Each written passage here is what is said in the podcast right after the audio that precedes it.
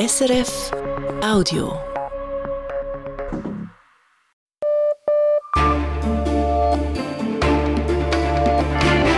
Radio SRF Echo der Zeit mit Brigitte Kramer.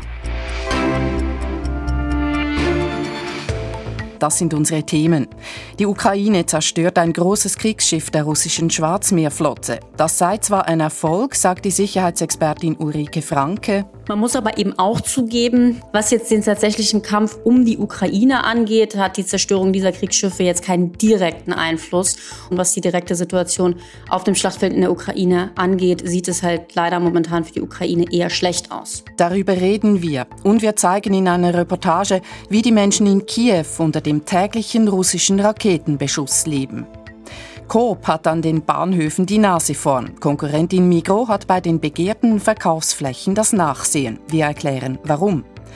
Russland soll an weltallgestützten Atomwaffen arbeiten. Wir sagen, was von diesen mutmaßlichen US-Geheimdienstinformationen zu halten ist. Und in Pakistan zeichnet sich eine Regierungskoalition ab. Nicht dabei sind die Wahlsieger. Wir wollen wissen, was das heißt.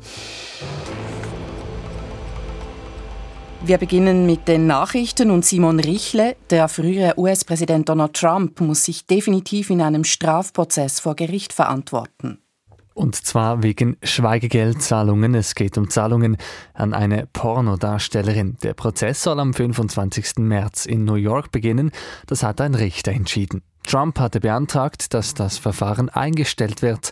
Der ehemalige Präsident bezeichnet den Fall als politisch motiviert. Trump wird vorgeworfen, er habe einer Pornodarstellerin 130.000 Dollar bezahlt, damit diese eine Affäre mit ihm verschweigt. Israelische Soldaten sind in ein Spital in Khan Yunis eingedrungen, im Süden des Gazastreifens. Die israelische Armee sagt, sie habe eindeutige Hinweise darauf gehabt, dass sich Geiseln in dem Spital befinden könnten. Es sei ein präziser und begrenzter Einsatz gewesen, teilte die israelische Armee mit, und zwar im Nasser-Spital, dem größten noch funktionierenden Spital im Gazastreifen. Der ukrainische Präsident Volodymyr Zelensky trifft morgen in Berlin den deutschen Bundeskanzler Olaf Scholz und in Paris den französischen Präsidenten Emmanuel Macron. Die Besuche hat Zelenskys Präsidialbüro in Kiew angekündigt. Es wird erwartet, dass Zelensky mit Macron und Scholz bilaterale Sicherheitsabkommen unterzeichnet. Am Samstag wird Volodymyr Zelensky dann als Redner an der Münchner Sicherheitskonferenz erwartet. Der norwegische Attentäter Anders Behring Breivik bleibt in Isolationshaft. Das hat ein Gericht in Oslo entschieden. Der Rechtsextremist, der 2011 bei einem Bombenanschlag und einer Schießerei 77 Menschen getötet hatte, verklagte im Januar den Staat. Seine Begründung war, seine Haftbedingungen verletzten seine Menschenrechte. Nun schreibt das Gericht, es sei zum Schluss gekommen, dass die Haftbedingungen die Menschenrechte Breiviks nicht verletzten. In die Schweiz. Hierzulande haben im letzten Jahr deutlich mehr Personen ein Asylgesuch gestellt. Gut 30.000 Personen hätten im letzten Jahr Asyl beantragt, teilt das Staatssekretariat für Migration SEM mit. Das sind rund 23 Prozent mehr als 2022. Zum Anstieg schreibt das SEM, es hätten deutlich mehr Personen aus der Türkei und in der Schweiz Asyl gesucht und auch aus Marokko und Algerien seien mehr Asylsuchende gekommen. Die meisten Gesuche wurden aber erneut von Personen aus Afghanistan beantragt. Die Stimmung der Schweizer Konsumentinnen und Konsumenten hat sich in den letzten Monaten leicht verbessert. Das zeigt die neueste Konsumentenbefragung des Staatssekretariats für Wirtschaft SECO. Die Befragten gehen davon aus, dass der konjunkturelle Tiefpunkt nun überschritten ist, dass es mit der Wirtschaft also wieder aufwärts geht. Die Teuerung macht den Befragten weniger Sorgen. Für einen Versuch darf man am Stadtrand von Zürich gentechnisch veränderte Sommergerste anpflanzen. Das Bundesamt für Umwelt hat dafür die Bewilligung erteilt. Die Forschenden von Agroscope, der Forschungsstelle des Bundes für Landwirtschaft, dürfen die Pflanzen am Standort Reckenholz anbauen, unter strengen Auflagen, damit sich kein gentechnisch verändertes Material verbreiten kann. Der Versuch soll zeigen, ob so der Ertrag gesteigert werden kann. Der Aargauer Schriftsteller Klaus Merz erhält den Schweizer Grand Prix Literatur für sein Gesamtwerk. Der Preis ist mit 40.000 Franken dotiert. Der 78-jährige Klaus Merz gilt als einer der bedeutendsten Lyriker der Schweizer Gegenwartsliteratur. Bekannt ist er auch durch Prosatexte wie den Familienroman Jakob schläft oder die Auswanderernovelle Der Argentinier. Und nun zu den Börsendaten von SIX, geliefert die Börsendaten von 18.05 Uhr geliefert von SIX. Der Swiss Market Index schließt bei 11.284 Punkten plus 0,6 Prozent. Der Dow Jones Index in New York steigt um 0,5 Prozent. Der Euro wird zu 94 Rappen 79 gehandelt und der Dollar zu 88 Rappen 09. Bleibt das Wetter, Simon Richle. Es geht morgen mit Wolkenfeldern weiter und es gibt auch sonnige Phasen mehr im Osten als im Westen. Dabei bleibt es mild mit Temperaturen um 14 Grad. Die Ukraine stand in der Nacht auf heute erneut unter massivem russischem Raketenbeschuss. Zudem sind die ukrainischen Truppen an der Front offenbar in großer Bedrängnis. Insbesondere in der Stadt Advivka im Osten des Landes ist die Lage gemäß der ukrainischen Armeeführung äußerst schwierig. Die Ukraine droht die Stadt zu verlieren. Der ukrainischen Armee fehlt es an Munition und an Soldatinnen und Soldaten. Gleichzeitig ist es ihr offenbar gelungen, ein großes russisches Kriegsschiff zu versenken, ein Schlag gegen die russische Schwarzmeerflotte. Ulrike Franke ist Sicherheits- und Verteidigungsexpertin bei der Denkfabrik European Council of Foreign Relations. Ich habe mit ihr über die Situation auf dem Kriegsfeld in der Ukraine gesprochen und als erstes wissen wollen, wie empfindlich trifft der Angriff auf dieses Kriegsschiff Russland? Das trifft Russland schon empfindlich, vor allen Dingen einfach, weil es eine Signalwirkung hat. Also die Ukraine ist ja jetzt, weiß Gott, keine Seemacht. Russland wiederum hat viele Kriegsschiffe und die Ukraine schafft es immer wieder mit vor allen Dingen Drohnen, also unbemannten Schiffen, russische Kriegsschiffe anzugreifen, empfindlich zu verletzen oder sogar zu versenken. Und das ist schon sehr relevant. Man muss aber eben auch zugeben, was jetzt den tatsächlichen Kampf um die Ukraine angeht, angeht, hat die Zerstörung dieser Kriegsschiffe jetzt keinen direkten Einfluss. Und was die direkte Situation auf dem Schlachtfeld in der Ukraine angeht, sieht es halt leider momentan für die Ukraine eher schlecht aus. Schauen wir diese Situation doch genauer an. Insbesondere die Stadt Avdivka ist schon länger umkämpft, diese Frontstadt im Osten der Ukraine. Was wissen Sie über die aktuelle militärische Situation dort? Also aktuell scheint Russland da quasi aus allen Richtungen anzugreifen. Und das große Problem der Ukraine ist, dass sie inzwischen mit einem klaren Munitionsmangel kämpfen müssen und zum gewissen Grade auch ein, ein Mangel an ausgebildeten Soldaten. Und dieser Munitionsmangel bedeutet eben, dass man sich teilweise einschränken muss, äh, wie viel Munition man benutzt. Russland hat diese Probleme nicht. Daher, also es gibt die ersten Einschätzungen, die sagen, wann Avdivka fällt, ist eine Frage von wann und nicht ob. Ich kann das von hier aus jetzt nicht abschließend beurteilen, aber es ist auf jeden Fall sehr, sehr problematisch und die Sorge ist wirklich ja eine Wiederholung von Bachmut, also mit hohen Verlusten auf ukrainischer Seite und am Ende muss man dann doch die Stadt aufgeben. Und ist es denn nur in Anführungszeichen eine Frage der Munition oder fehlt weiteres Kriegsmaterial? Also die Munition ist jetzt das, was ganz aktuell sehr wichtig ist, weil es da jetzt wirklich schon zu Einschränkungen kommt. Sprich, die Ukraine kann weniger verschießen, als sie eigentlich müsste und wollte und Russland hat das nicht. Es gibt auch einen Personalmangel, auch das ist natürlich ein Riesenproblem. Gut, diese Diskussion über Equipment, die führen wir schon lange. Natürlich würde die Ukraine anders kämpfen können, wenn sie Kampfflugzeuge, wenn sie alles mögliche andere Equipment hätte. Das sind immer so ein bisschen diese Was wäre, wenn Fragen. Aber ganz aktuell, ja, ist es wirklich eben auch die Munition und die Menschen, die da fehlen. Und zudem vielleicht auch noch der Grund, warum sich das ja an der ähm, Front generell so festgefahren hat, ist ja auch, dass wir wegen Drohnen und anderer Überwachungsmöglichkeiten inzwischen so eine Art gläsernes Gefechtsfeld haben. Also keine Seite kann so richtig einen Vorstoß machen. Es ist sehr verfahren und gleichzeitig ja sterben weiterhin sehr viele Menschen. Sie sprechen die Drohnen an. Auch die Ukraine setzt ja auf dieses Kriegsmittel. Noch im Herbst haben Sie in einem Interview die Innovationsfähigkeit der Ukraine als beeindruckend gelobt. Es ging eben um diese Entwicklung von Drohnen. Wie steht es denn heute um diese eigenen Entwicklungen, um die Produktion in der Ukraine? Also Drohnen bleiben ein weiterhin sehr, sehr wichtiges Kriegsgerät in diesem Krieg auf beiden Seiten. Und die Ukraine hat da wirklich in den letzten zwei Jahren sehr große ja, Fortschritte gemacht in der Entwicklung, im Einsatz. Das geht wahnsinnig schnell, ähm, auch sehr erfolgreich. Aber eben auch Russland setzt Drohnen ein. Selbstgebaute, aus dem Iran importierte, teilweise auch zivile Systeme. Und insofern, dadurch, dass beide Seiten die haben, kommen wir eben zu so einem gewissen Patt. Auch Drohnenabwehrsysteme sind natürlich im einen Satz gerade elektronische Abwehrmaßnahmen.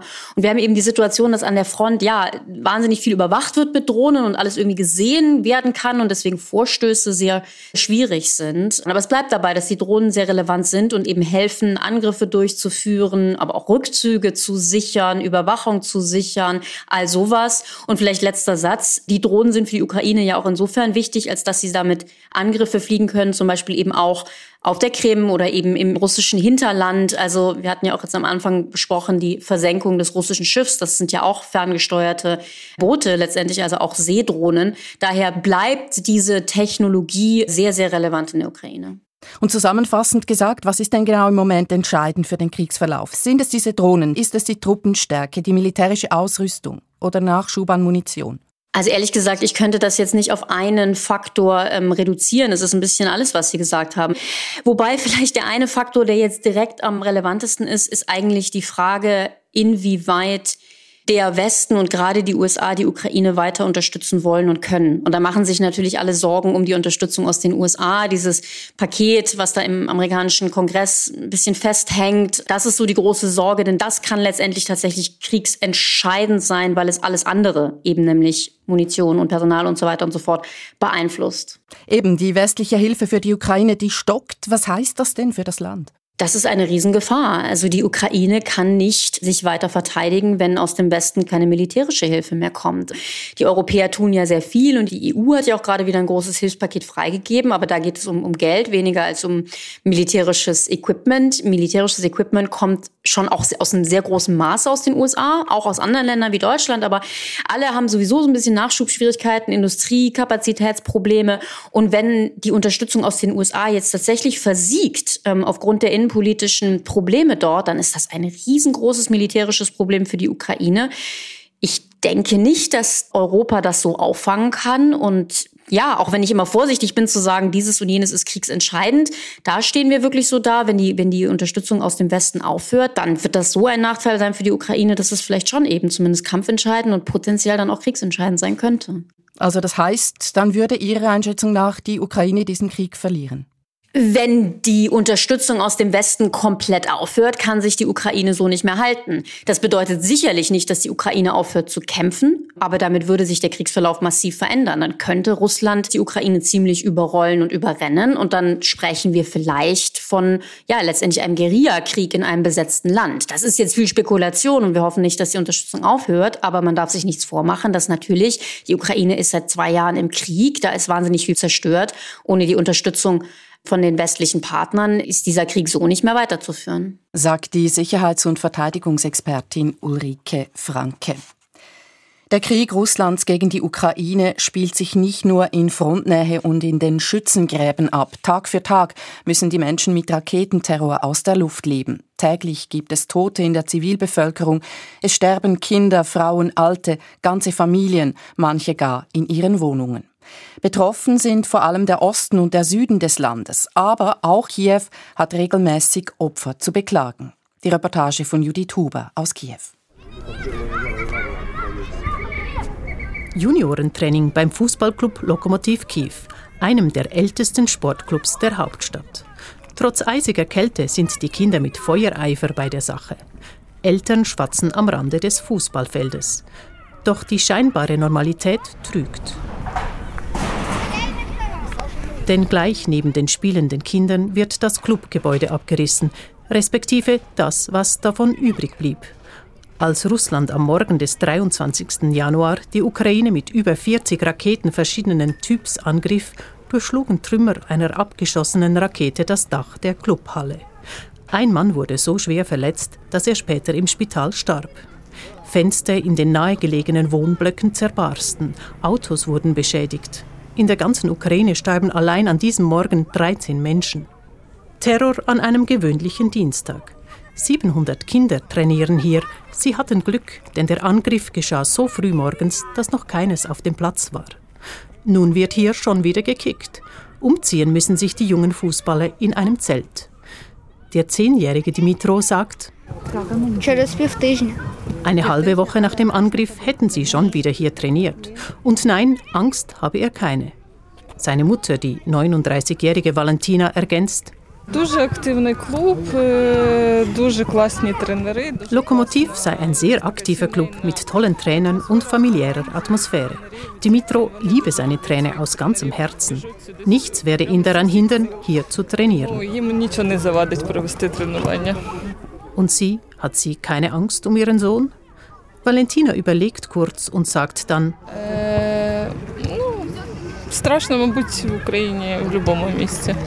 Egal wo man sei, in der Ukraine sei es überall furchterregend. Man kann Valentina nur recht geben. Jeden Tag sterben in der Ukraine Menschen durch russische Angriffe aus der Luft. Zudem zerren die extrem häufigen Luftalarme an den Nerven. Doch was genau ist die Strategie Russlands, abgesehen davon, dass man die Bevölkerung der Ukraine zermürben und vertreiben will? Der ehemalige Kampfpilot und Militärexperte Alexei Melnik sagt kurz und bündig, стратегия это неизменная. То есть это уничтожение Украины.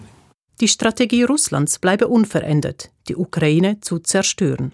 Это подрыв способности Украины вести сопротивление, оборону. Konkret wolle der Aggressor erreichen, dass die Ukraine sich nicht mehr verteidigen könne. Und deshalb wird alles angegriffen, was im weitesten Sinne mit Militär, mit Logistik, aber auch mit kritischer Infrastruktur zu tun hat. Das bedeutet Raketen- und Drohnenterror auch gegen städtische Zentren mit Waffen geringer Präzision.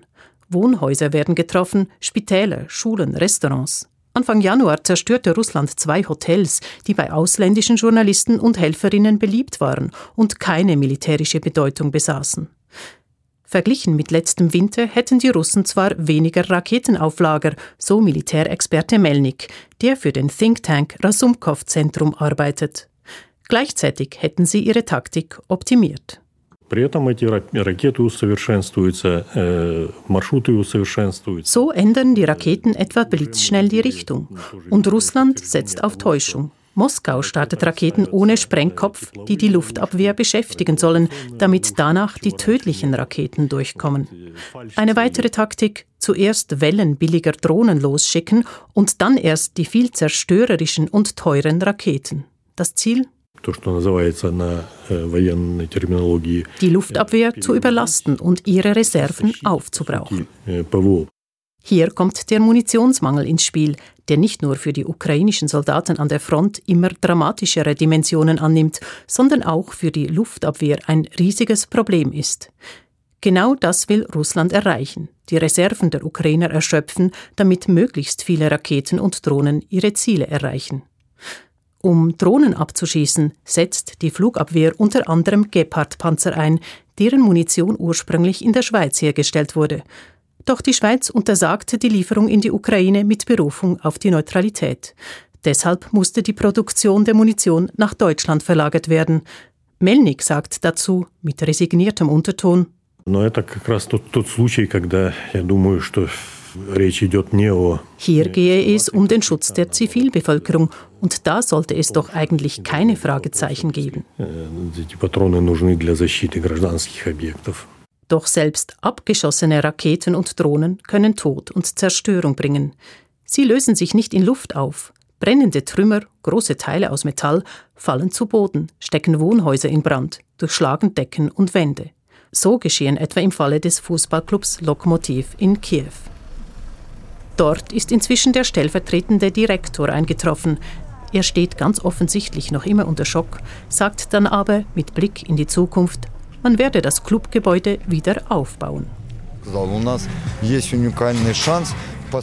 Wir haben die einzigartige Chance, ein vorbildliches Stadion mit einem guten Schutzraum zu bauen. Denn unser Nachbar Russland, der wird nicht einfach verschwinden.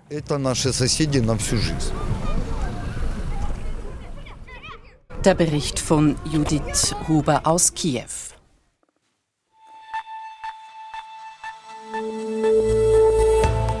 Das ist das Echo der Zeit auf Radio SRF mit diesen weiteren Themen. Die Warnungen aus den USA vor weltallgestützten russischen Atomwaffen und die innenpolitischen Überlegungen, die damit verbunden sind. Die begehrten Verkaufsflächen an den Bahnhöfen und die erfolgreiche Strategie von Coop, diese für sich zu sichern die neue Regierungskoalition in Pakistan und der übergangene Wählerwille der Mehrheit. Und Genf und die direkte Demokratie. Der Westschweizer Kanton entscheidet über tiefere Hürden für Initiativen und Referenten. Russland soll an neuen nuklearen Fähigkeiten im All arbeiten. US-Geheimdienste hätten entsprechende Informationen zusammengetragen. Das berichten mehrere US-Medien, darunter die New York Times und die Fernsehsender ABC und Fox News. Diese neuen nuklearen Waffen Russlands könnten sich demnach gegen Satelliten im All richten und eine Bedrohung für die internationale Sicherheit darstellen. Laut New York Times haben die USA auch Verbündete in Europa über die Pläne Moskaus informiert. Freddy Steiger beschäftigt sich bei Radio SRF mit Fragen der internationalen Sicherheit. Ich habe ihn gefragt, es ist von nuklearen Fähigkeiten im All die Rede. Was genau heißt das? Es geht um weltraumgestützte Atomwaffen, mit denen man Satelliteninfrastruktur zerstören könnte. Das wäre eine Zeitenwende. Es würde so ein neues Kampffeld eröffnet. Es würde die, Militarisierung des Weltalls bedeuten. Allerdings wissen wir nicht, und das lässt sich auch nicht äh, herauslesen aus dem, was die USA bisher sagen, wie konkret die russischen Pläne sind und wie weit die entsprechenden Vorbereitungen bereits gediehen sind. Jedenfalls sagen die Amerikaner selber, es gehe momentan um eine problematische Entwicklung, aber nicht um eine akute Bedrohung. Trotzdem stellt sich die Frage, warum braucht es allenfalls Atomwaffen, um Satelliten zu zerstören? Es braucht sie eigentlich gar nicht. Man kann Satelliten auch mit konventionellen Waffen abschießen, mit Interkontinentalraketen, sogar mit Mittelstreckenraketen. Verschiedene Länder, die USA, Russland, China und Indien haben das bereits getan. Sie haben es vor allem deswegen getan, um zu zeigen, dass sie dazu imstande sind. Natürlich ist der Unterschied der, dass die Zerstörungswirkung beim Einsatz von Atomwaffen wesentlich größer ist. Vor allem ist aber auch die politische Symbolik größer. Das Muskelspiel ist stärker und entsprechend einschüchternder. Gleichzeitig würde sich Russland mit der Entwicklung einer solchen Atomwaffe über den Weltraumvertrag von 1967 hinwegsetzen, der ja atomare Waffen im All verbietet. Ja, das wäre eine krasse Verletzung dieses Vertrages, übrigens einer der letzten noch in Kraft befindlichen Rüstungskontrollverträge. Aber natürlich ist es nicht oder wäre es nicht das erste Mal, dass äh, solche Verträge aufgekündigt werden oder missachtet werden. Und neue werden ja derzeit angesichts der geopolitischen Spannungen keine ausgehandelt. Der Weltraumvertrag ist schon bisher ein bisschen wackeliger, wurde geritzt mit den Satellitenabschüssen diverser Länder und viele Strategieexperten sind seit einiger Zeit überzeugt und damit auch pessimistisch, dass der Weltraum fast unweigerlich zu einem zusätzlichen militärischen Schlachtfeld werden dürfte. Die US-Medien beziehen sich auf angebliche Geheimdienstinformationen. Russland spricht von einem Trick und von einer bösartigen Fälschung. Ihre Einschätzung, wie plausibel sind diese russischen Pläne? Nun, völlig unplausibel ist gewiss nicht, was die amerikanischen Geheimdienste formulieren. Man weiß, dass Russland an solchen Technologien arbeitet, aber nicht nur Russland arbeitet an solchen Technologien, zumindest die USA und China tun das ebenfalls. Dazu kommt, man weiß, dass äh, Entwicklungen, militärische Entwicklungen im Nuklearbereich in Russland sehr hohe Priorität haben, dass nun gerade im Fall von Russland also davon ausgegangen wird, an atomaren Weltraumwaffen zu arbeiten, ist kein Zufall. Bei Russland steht traditionell sein Atomarsenal im Zentrum. Es droht ja auch im Ukraine-Krieg äh, wiederholt damit, was andere Atommächte außer Nordkorea in der Regel nicht tun. Und der Grund ist ganz einfach der, bei den Atomwaffen und nur hier befindet sich Russland auf Augenhöhe mit den USA, zahlenmäßig und technologisch. Bei den konventionellen Waffen liegt Russland zurück. Fredrik Steiger. Russland vermutet politisches Kalkül hinter der US-Warnung vor russischen Atomwaffen für das Weltall. Die US-Regierung wolle den Kongress dazu bewegen, Geld für die Ukraine zu zahlen und Russland zu bekämpfen. Barbara Kolby in Washington. Ist es das innenpolitisches Kalkül? Darüber kann man nur spekulieren. Wichtiger Fakt ist jedoch Auslöser, dass diese Informationen in die Medien und an die Öffentlichkeit drangen, war nicht die Regierung, sondern eine Mitteilung eines Kongressabgeordneten, und zwar nicht von irgendeinem, sondern vom Vorsteher der Geheimdienstkommission im Repräsentantenhaus von Mike Turner. Turner ist Republikaner, nicht einer aus dem Trump-Lager, sondern einer, der sich vehement für weitere Ukraine-Hilfsgelder einsetzt. Und deshalb könnten natürlich durchaus auch innenpolitische Absichten dahinter stecken. Zur Erinnerung, der Senat hat in einem Hilfspaket ähm, zugestimmt, das 60 Milliarden Dollar für die Ukraine vorsieht. Der republikanische Speaker im Repräsentantenhaus hat aber im Moment nicht vor, darüber in dieser Form abstimmen zu lassen. Und beide Kammern müssen zustimmen. Und derselbe Turner könnte auch noch eine andere, äh, ein anderes politisches Interesse haben. Er setzt sich stark für den Geheimdienst ein und dessen Methoden, wie er an Informationen gelangt. Konkret geht es darum, dass der Geheimdienst die Kommunikation von ausländischen Staatsbürgerinnen und Staatsbürgern im Ausland überwachen darf, auch wenn sie mit US-Bürgern im Kontakt sind. Gegner äußern Bedenken hinsichtlich Privatsphäre und Datenschutz. Und der Kongress diskutiert schon länger sehr kontrovers über eine Reform dieses Gesetzes. Und wie wird denn jetzt diese ganze Geschichte um die russischen Atomwaffen im Politzentrum in Washington diskutiert? Ja, die Regierung, also allen voran Sicherheitsberater Jake Sullivan, hat überrascht reagiert darüber, was an die Öffentlichkeit gelang. Denn ausgerechnet heute will Sullivan auch hochrangige Abgeordnete beider Kammern informieren über Sicherheitsthemen. Das war schon länger geplant und Russland soll Thema sein. Was dann öffentlich wird, wird sich zeigen, denn grundsätzlich handelt es sich um als geheim klassifizierte Informationen. Mike Turner hat in seiner Mitteilung Joe Biden jedoch auch aufgefordert, gewisse dieser Informationen zu veröffentlichen. Parteikollegen kritisieren Turner aber inzwischen für seine, wie sie sie nennen, grob fahrlässigen Äußerungen. Turner selbst hat sich bis jetzt nicht mehr geäußert. Direkt aus Washington, Barbara Kolpi, besten Dank.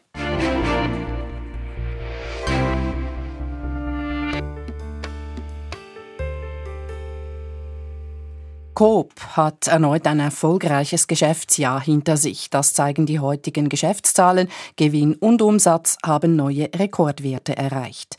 Und dies, obschon der Detailhandel umkämpft ist, Wachstum schwierig. Potenzial bieten die Bahnhöfe. Dort floriert das Geschäft. Sich von früh bis spät mit Essen einzudecken, ist offensichtlich ein Bedürfnis der Reisenden. Deshalb sind die Standorte in den Bahnhöfen so begehrt. Aktuell liegt Coop dort vor der Konkurrentin Migro. Wirtschaftsredaktor Matthias Heim.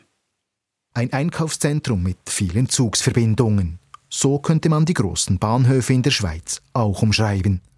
Denn die Bahnhöfe sind längst zu großen Shoppingzentren geworden. Der jährliche Umsatz im Bahnhof Zürich 300 bis 400 Millionen Franken. In Bern knapp 200 Millionen und in Luzern 150 Millionen. Das ist vergleichbar mit großen Einkaufszentren in den Agglomerationen. Im Gegensatz zu diesen gehen aber an den Bahnhöfen zunehmend mehr Menschen ein und aus. Coop-Chef Philipp Wies sagt dazu. Wir wachsen an allen Standorten im Bahnhof seit Jahren weiter und da gibt es noch viel zu tun und ich hätte natürlich noch viel lieber, noch viel mehr Verkaufsstellen an den Bahnhöfen. Auf diesen Wunsch angesprochen, sagt Reto Scherli, Mediensprecher bei der SBB. Ja, wir werden das äh, Angebot an den Bahnhöfen mit äh, den Geschäften, mit den Läden, mit den Restaurants natürlich stetig weiterentwickeln. Aber natürlich sind die Bahnhöfe auch äh, gebaut. Die Flächen sind begrenzt. Äh, da und dort gibt es äh, in der Zukunft noch Möglichkeiten, weitere Flächen zu erschließen. Aber natürlich, dieses Wachstum wird nicht unbegrenzt äh, weitergehen. Und das heißt, wenn eine Fläche frei wird, beginnt das große Buhlen um den begehrten Platz. Mit Blick auf die Veränderungen in den Bahnhöfen in den vergangenen Jahren scheint Coop aktuell besser am Puls der Zeit zu sein als die Konkurrentin Migro. Da die SBB mit beiden Detailhändlern geschäftet, hält sich das Bahnunternehmen bedeckt. Eine Vorliebe habe die SBB nicht, so Reto Scherli. Ob jetzt ein Anbieter ein oranges, ein gelbes oder ein rotes Logo hat, das ist für uns zweitrangig. Wir schauen auch äh, auf die qualitativen Kriterien, dass das Konzept eben optimal zum Standort passt und den Bedürfnissen der Kundinnen und Kunden entspricht. Und da verfügt Coop offensichtlich über die passenderen Konzepte als die Migro, beispielsweise im Bereich der Gastronomie. Dieses Standbein hat Coop in jüngster Vergangenheit ausgebaut. Das zeigt sich daran, dass in etlichen Bahnhöfen neue Restaurantketten von Coop eingezogen sind. Konkret sind das etwa Rise Up oder Yochis, zwei Ketten mit asiatischem Essen. Gleichzeitig hat es auch historische Gründe, dass Coop heute in vielen Bahnhöfen prominenter anzutreffen ist als die Konkurrentin. Vor einigen Jahren hat Coop die Aperto-Kette gekauft und sich damit auf einen Schlag 30 Standorte an Bahnhöfen gesichert. Coop-Chef Philipp Wies. Wir sind sehr zufrieden äh, mit dieser Akquisition äh, von damals Aperto, haben die Läden komplett äh, neu gebaut, ausgebaut, wuchsen überall und das war sicher sehr gut. Angesprochen auf diese Situation an den Bahnhöfen teilt die Migro auf Anfrage mit, dass das Unternehmen grundsätzlich gut positioniert sei. So habe man viele Läden in und um die Bahnhöfe und profitiere so von den langen Öffnungszeiten, gerade auch am Wochenende. Und in Einzelfällen, wie etwa in Neuenburg, würde man gerne einziehen, sobald es eine freie Fläche gäbe, heißt es etwa bei der Regionalgesellschaft Neuenburg-Freiburg. Denn an welchen Standorten und mit welchen Formaten die Migro in Bahnhöfen präsent ist, bestimmt jede der zehn Regionalgesellschaften für sich selbst. Anders bei Coop, da wird zentral entschieden. Sie hören das Echo der Zeit. Weiter geht's in Pakistan, wo ausgerechnet die Wahlsieger nicht an der neuen Regierung beteiligt sind. Und im Kanton Genf, wo die Stimmberechtigten entscheiden, ob es für Initiativen und Referenten künftig weniger Unterschriften braucht. Eine Woche nach den Wahlen in Pakistan zeichnet sich eine neue Regierungskoalition ab. Das Auffälligste daran ist, dass die überraschenden Wahlsieger, die Unabhängigen, nicht beteiligt sind. Stattdessen haben sich die zweit- und drittplatzierten Parteien zusammengeschlossen. Warum die Sieger vor der Tür bleiben und was von der Minderheitsregierung zu erwarten ist, im Bericht von Südasien-Korrespondentin Maren Peters. Die Wahlbotschaft war eindeutig. Die meisten Pakistaner votierten für den Wandel und entschieden sich gegen die etablierten Parteien. Was sie aller Voraussicht nach bekommen, ist das Gegenteil. Die etablierten Parteien, die bei den Wahlen abgeschlagen auf Platz zwei und drei landeten, werden die Regierung bilden. Damit werde der Wille der Wählermehrheit ignoriert, sagt der renommierte Politanalyst Hasan Askari Rizvi aus Lahore. It's a kind of a denial of the majority of uh, voters wish das passiere gelegentlich in parlamentarischen Systemen, wenn die Sieger nicht die notwendige Mehrheit für die Regierungsbildung bekämen. So auch nach dieser Wahl in Pakistan. Unabhängige Kandidatinnen und Kandidaten, die dem populären, aber eingesperrten früheren Ministerpräsidenten Imran Khan und seiner Partei PTI nahestehen, sicherten sich zwar die meisten Sitze, aber nicht genug, um allein regieren zu können. Die Suche nach Koalitionspartnern scheiterte. Der Analyst erklärt, warum.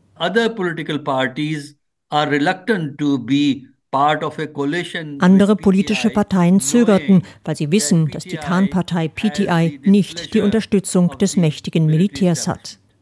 Das Militär gilt in Pakistan als Staat im Staat. Ohne seine Unterstützung kann keine Regierung an die Macht kommen und dort auch nicht bleiben. Das Militär hat Imran Khan vor zwei Jahren abgesägt und unterstützt nun die etablierten Parteien. Und so kommt es, dass die zweitplatzierte Muslimliga PMLN voraussichtlich eine Koalition mit der drittplatzierten Volkspartei bilden wird. Es laufe auf eine Minderheitenregierung hinaus, sagt Politanalyst Rizvi. Denn auch zusammen hätten beide Partner nicht die notwendige Mehrheit der Stimmen. Das Schicksal dieser Regierung werde abhängen vom guten Willen des kleineren Koalitionspartners, der Volkspartei. Den vielen Unabhängigen, die der Partei des früheren Premierministers Imran Khan nahestehen, bleibe nur die Oppositionsbank. Als künftiger Premierminister ist Shibas Sharif vorgesehen. Auch er ist ein früherer Ministerpräsident und der jüngere Bruder von Nawaz Sharif, dem Chef der Muslimliga. Eigentlich war der ältere als Regierungschef eingeplant. Die PMLN Party Aber Nawaz Sharif habe mit seiner Muslimliga nicht das erhoffte Wahlresultat erreicht und gelte im Übrigen als ziemlich aufbrausend, sagt der pakistanische Politanalyst. Darum habe der auf Ausgleich bedachte jüngere Bruder Shebas den Vortritt bekommen. Sollte die geplante Minderheitenregierung zustande kommen, dann wird der künftige Premier Verhandlungsgeschick brauchen.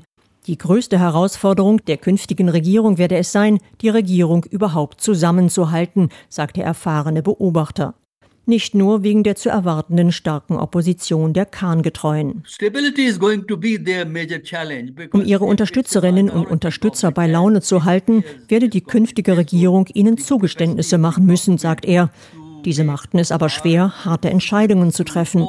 Entscheidungen, die nötig seien, um die politischen Spannungen zu lösen und die wirtschaftliche Krise in Pakistan in den Griff zu bekommen. Keine guten Startbedingungen also für die künftige Regierung der krisengeplagten Atommacht. Die alten Eliten machen einfach weiter, als wäre nichts gewesen. Nur wenige Tage nach dem überraschenden Wahlsieg der Unabhängigen ist die Illusion des Wandels schon wieder verflogen.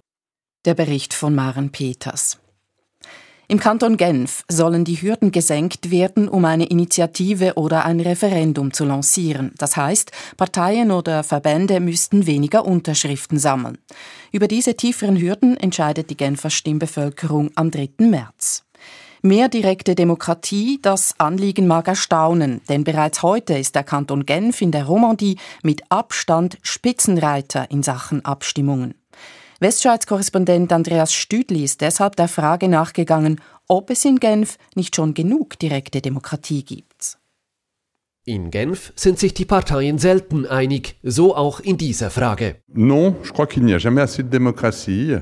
Nein, es gebe nie genug Demokratie, sagt François Berchi, Präsident des MCG, des Mouvement Citoyen Genevois. Oui, je pense qu'on on vote euh, très souvent, très régulièrement et que le nombre de signatures est, est déjà très très faible. Ja, in Genf werde sehr oft abgestimmt und es brauche schon heute nicht viele Unterschriften für Initiativen und Referenden, sagt FDP-Großrat Alexandre de Senachclan. Genf hat in der Schweiz am drittmeisten Abstimmungen, in der Romandie mit Abstand am meisten. Viele Referenden und Initiativen gibt es also auch mit den heutigen Vorgaben. 8219 Unterschriften braucht es für eine Volksinitiative, das sind 3% der Stimmberechtigten. 2% braucht es für ein Referendum. Neu sollen es noch 2% für eine Initiative und 1,5% für ein Referendum sein. Aber warum müssen die Hürden gesenkt werden, wenn ja schon heute viele Volksbegehren zustande kommen? SVP-Großrat Stefan Floche hat die Verfassungsänderung angestoßen. Er sagt, C'est énormément de travail, c'est des heures à passer sur le terrain. Et quand on fait le comparatif avec les autres cantons, on est très élevé à, à Genève. Es sei viel Arbeit, die Unterschriftensammlungen seien schwierig. Und in Genf brauche es mehr Unterschriften als in anderen Kantonen. Das stimmt, wenn man etwa mit dem Kanton Zürich vergleicht. Uneinig sind sich die Parteien auch bei der Frage der nötigen Unterschriften. Die Polparteien wollen die Zahl senken, rechts die SVP, links die SP, mal links mal rechts das MCG. Gegen tiefere Hürden sind die FDP, die neue Bewegung Liberté et Justice Sociale von Pierre Modet und die Mitte-Partei. Für den Mitte-Präsidenten Jacques Blondin gibt es schon heute zu viele Abstimmungen, er befürchtet, dass sich das Problem noch verschärfen würde, wenn weniger Unterschriften gesammelt werden müssten. Il y a eu des élections, il y a des gens qui ont été élus au Parlement, c'est ça. Donc nous, on a eu la chance d'être choisis par euh, la population pour la représenter. On fait le job pour eux. Et évidemment, à partir du moment où on est systématiquement contourné, ben alors on fera de la démocratie directe systématique pour tout, puis on n'a plus besoin de Parlement. Das Parlament sei vom Volk gewählt, es mache seinen Job. Aber wenn über alle Vorlagen auch noch das Volk abstimmen müsse, dann brauche Genf bald kein Parlament mehr. Dass es in Genf so viele Abstimmungen gibt, ist auf zwei Gründe zurückzuführen. Einerseits schaffen manche Parteien den Sprung ins Parlament nicht, wie bei den letzten Wahlen die äußere Linke und die Grünliberalen. Für sie sind Initiativen und Referenden der einzige Weg, um sich bemerkbar zu machen. Andererseits mangelt es in Genf an der Suche nach dem gutschweizerischen Kompromiss, sagt Pascal Ciarini, Politologe an der Universität Genf. Avec cette polarisation, cela signifie qu'on a de la, du mal au niveau du Grand Conseil. Mit einer Polarisierung wie in Genf habe der Große Rat Mühe, einen breiten Konsens zu finden. Es gebe stets einen Akteur, der unzufrieden sei und das Referendum lanciere. De tous les cantons suisses, le plus grand nombre de votations au titre du référendum facultatif. Das führe dazu, dass in Genf am meisten das Referendum ergriffen werde. Deshalb gibt es in Genf an den meisten Abstimmungssonntagen mehrere Vorlagen, im Nachbarkanton Waadt aber nur selten eine Abstimmung, denn dort funktioniert die Kompromisssuche besser. Wird in Genf zwischen links und rechts tatsächlich stärker gekämpft als anderswo? Stefan Floche von der SVP sagt, oui, oui, alors clairement. Und Thomas Wenger, Präsident der Genfer SP, pflichtet ihm bei. Die Genfer Politik sei nicht sehr auf Konsens ausgerichtet. Oui, je pense qu'on peut pas dire que Genève est le canton le plus consensuel au niveau euh, politique, même si on compare avec nos voisins euh, vaudois. On a voilà une manière de, de faire de la politique qui est plus animée, qui est plus dans le débat. In Genf werde eben lebhafter Politik gemacht, mehr debattiert. Immerhin darin sind sich die streitlustigen Genfer Parteien von links bis rechts für einmal einig.